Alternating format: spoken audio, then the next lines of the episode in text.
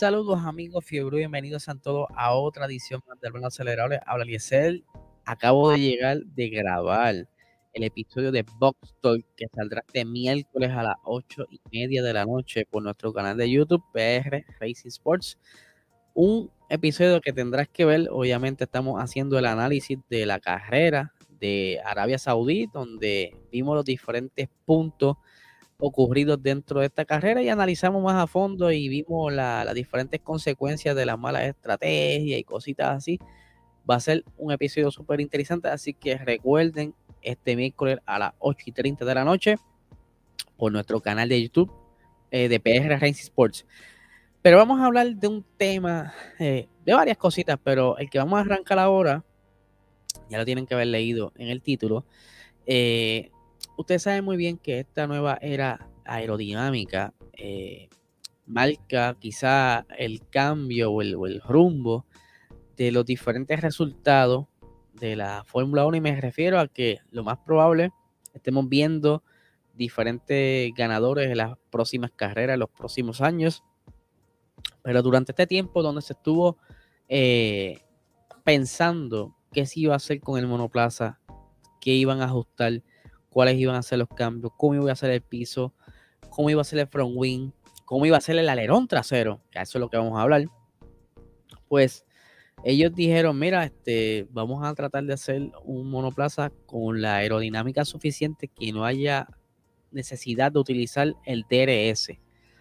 Pero sabe muy bien que el DRS estuvo la opción al ser utilizado en esta temporada y obviamente a la primera que uno de los equipos decidieran que iba a utilizarlo, los demás iban a hacer lo mismo, porque eso representa una ventaja sobre los demás. Y ninguno quiso quedarse atrás. El primero en decir que iba a usar el DRS, si no me equivoco, fue McLaren. Y luego los demás equipos eh, jugaron el mismo rol.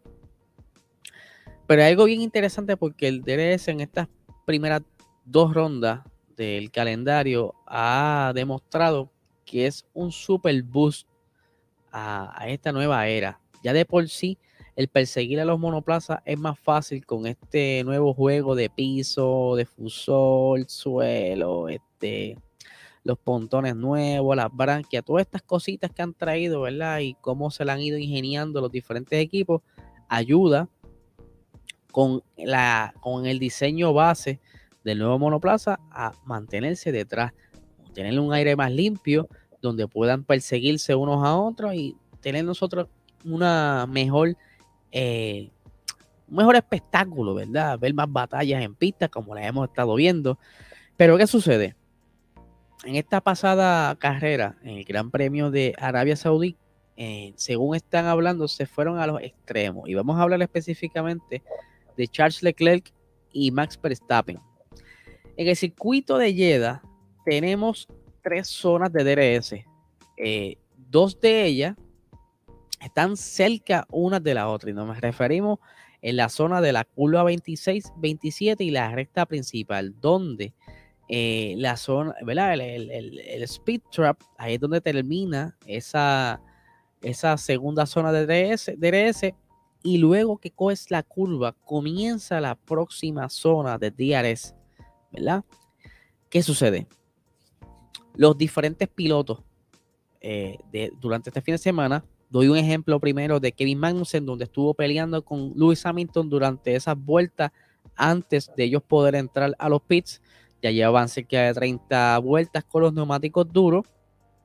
Y cuando están llegando a esta zona, hay un momento dado en que Kevin Magnussen decide dejar pasar a Lewis Hamilton para él tener la oportunidad de retomar la posición una vez llegue a esa primera zona del DRS. ¿Por qué? Porque estaba dentro del segundo, ¿verdad? Para que los que no sepan y vivan debajo de una piedra, como dicen los, buenos panas por ahí de, de GW5, es que el DRS para que tú puedas utilizarlo tienen que estar dentro del rango de un segundo o menos en distancia eh, en relación con tu, tu contrincante frente a ti.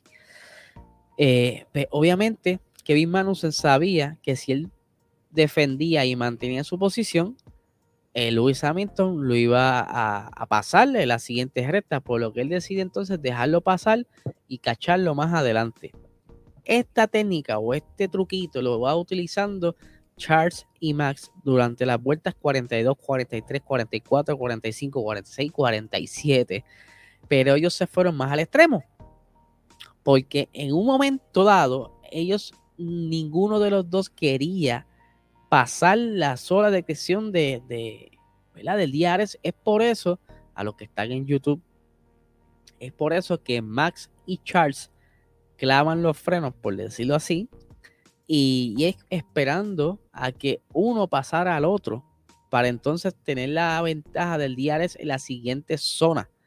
Es por eso que aquí, en este momento, Charles aprovecha porque Max eh, trancó tanto las gomas que perdió ¿verdad? la dirección. Y ahí Leclerc aprovecha, le pasa por el frente y acelera. En este momento, Max no lo puede coger. Pero para la siguiente puerta, ya ambos se estaban estudiando y pegaron a jugar con esto. Ok, yo te dejé pasar aquí, te cojo la próxima, la próxima no pude, y así por, eh, sucesivamente, pero obviamente esto pues, levantó banderas de diferentes medios indicando que esto pudiera ser quizás una acción, eh, por decirlo así, peligrosa, aunque detrás de ellos no había ningún otro monoplaza, la pelea la hicieron ellos solos y pues eh, al momento no representaba un, peligro directo, pero de haber quizás un pelotón detrás de diferentes monoplazas, pudiera ocasionar un accidente porque ponle que ven, viniera detrás Carlos Sainz Checo Pérez peleando por las posiciones, de repente uno esté mirando por el retrovisor o haciendo quizás algún ajuste en uno de los setups en el guía y se encuentra entonces con uno de estos dos monoplazas y choquen.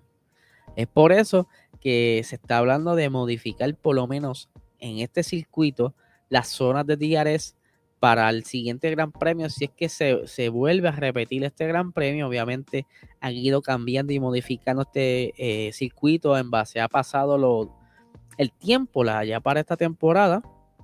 Se agrandaron algunas áreas, pero todavía no es suficiente. Sigue siendo un circuito bastante rápido y peligroso para los pilotos. Ya vimos el accidente que tuvo eh, Mick Schumacher, como también eh, Nicolás Latifi, que tuvo dos accidentes durante este fin de semana. Y pues es bien interesante ver cómo este tipo de juego pudiera decidir quizás más adelante el futuro de cómo se estaría utilizando el DRS en la siguiente carrera, las siguientes temporadas. Incluso se habló de que pudiera haber entonces un uso límite de diarios por carrera, por ejemplo, no solamente vas a necesitar estar dentro del rango de un segundo, sino que también vas a tener quizá X cantidad de veces para utilizar este eh, artefacto o este device. Por ejemplo, que te digan, mira, durante la carrera puedes usar diarios cinco veces, las demás tienes que pujar y utilizar lo que le llaman ellos en inglés lip o en español el rebufo para alcanzar a su contrincante. Esto para mí sería una idea descabellada. Esto lo pudieran hacer quizás cuando entonces esa aerodinámica sea lo capazmente posible que no necesiten el DRS para alcanzarse uno al otro, que ya poco a poco lo van logrando, pero para mí todavía le falta. Y el día que entonces eliminen el DRS o por lo menos los restrinjan, tienen que tener entonces por lo menos la ventaja de que se puedan alcanzar unos a los otros, porque entonces sería una carrera monótona, quizás tratando de intentar llegar a, su contrincante. Quizás entonces se, se concentren solamente en quién haga mejor la frenada, quién estira la frenada, etcétera, etcétera. Y de verdad que es una zona bien peligrosa, lo que quizás pudiera dañar el espectáculo si es que no lo logran hacer como debiera hacerse. Así que eso es lo más probable. Entra en conversación con los diferentes equipos. Obviamente necesitan que sea una decisión unánime para poder entonces hacer estos cambios abruptos y vamos a ver qué pasa ah, de aquí al futuro. Y obviamente fue una carrera súper interesante, así que yo dudo mucho que a corto plazo eliminen el DRS de golpe, pero esa es la idea, tener la aerodinámica suficiente para que no necesiten el uso del DRS. Eh, vamos a ir, ¿verdad? Tocando las estadísticas de este pasado eh, fin de semana, ¿verdad? Que la vez pasada en Bahrein no pude decirlas completas, ¿verdad? Porque otras noticias durante la semana eh, quizás fueron más importantes que estas estadísticas, así que vamos a repasarlas por encimita. Déjame buscarlas por aquí. Ok, vamos rápido con la listita. Dame pasar la, siguiente foto. La tengo por aquí. Ok. Y dice de la siguiente manera. Esta ha sido la segunda edición del Gran Premio de Arabia Saudí, así como también la segunda en el circuito de la ciudad de Jeddah. Otro dato, Fernando Alonso realizó su 336, o sea, su salida número 336, perdón, en la Fórmula 1, lo que sitúa a, Fernando Alonso a tan solo 14 carreras por poder entonces quizá empatar con Kimi Raikkonen, que eso pudiera ser para esta, la próxima temporada, ¿verdad? De no, de no ocurrir algo distinto. Para romper el récord, entonces, el número de, de, carreras eh, de, por piloto en, en la Fórmula 1. Kimi Raikkonen sostiene el récord de 350 carreras desde el comienzo, ¿verdad? De, su, de su inicio. Valga la redundancia. Eh, con la retirada de Mick Schumacher tras la clasificación y la avería de Yuki Tsunoda antes de la salida, solo 18 pilotos se, inscribieron en la carrera. Este número ha sido el más bajo desde, el Gran Premio de Australia en 2015, donde solamente 15 pilotos en aquella ocasión salieron a carrera porque había un equipo que no estaba preparado para correr. Valtteri Bottas había lesionado en la quali y Daniel Kvyat y Kevin Magnussen tuvieron problemas de como le pasó a Yuki y no pudieron comenzar la carrera. Otra de las estadísticas, ¿verdad? Durante este fin de semana es que eh, Checo Pérez se convirtió en el piloto número 103 de la historia de la Fórmula 1 en conseguir una pole position, eh, aunque luego de 215 grandes premios fue en su sesión de clasificación número 217 cuando Checo Pérez logró conseguir su, ¿verdad? su, pole, eh, superando a Mark Webber en un momento dado, ¿verdad? Que 132 clasificaciones para conseguir su primera pole, mientras que Checo necesitó 217 para conseguir su primera pole. Eh, en esta primera pole position es la primera de un mexicano en la Fórmula 1. Es el país número 23 eh, que tiene un, representante de su país logrando esto. Esta es la. ¿Cómo se diría esta palabra? Lo voy a leer el número más fácil. Es la pole número 74 para Red Bull en la Fórmula 1 y la primera de Red Bull Power Trains. Esto está súper interesante. Eh, con, con una diferencia de tan solo 0,025 segundos entre Checo Pérez y Charles Leclerc, fue la clasificación más ajustada desde el Gran Premio de Portugal 2021, eh, el cual la diferencia fue de 0,007 segundos entre Valtteri Bottas y Lewis Hamilton. Eh, dice aquí que sería entonces el, gran el 103 grandes premios consecutivos para Valtteri Bottas terminó la clasificación entre los primeros 10 antes que se le aplicara las penalizaciones en parrilla. Esto sigue siendo un récord. Dice aquí que es una de las más interesantes. Déjame cambiar aquí la fotico. Eh, por aquí, por aquí la tengo. Ahí se me partió la pantalla. Ok. Lewis Hamilton, que clasificó número 16 en la Q1. Eh, esto, no esto no ocurría desde Brasil 2017 si no se tiene en cuenta ninguna circunstancia especial como un accidente o un cambio de unidad de potencia o un problema técnico. Es la primera vez desde la clasificación en mojado del Gran Premio de Malasia del 2010 que clasificó 20 y en seco que fue el Gran Premio de Gran Bretaña 2009, en este entonces cuando estaba en el equipo McLaren, que clasificó 19. Eh, aquí hablando rapidito, ¿verdad? Max Verstappen consiguió su victoria número 21 en la Fórmula 1, las mismas que tiene Kimi Raikkonen.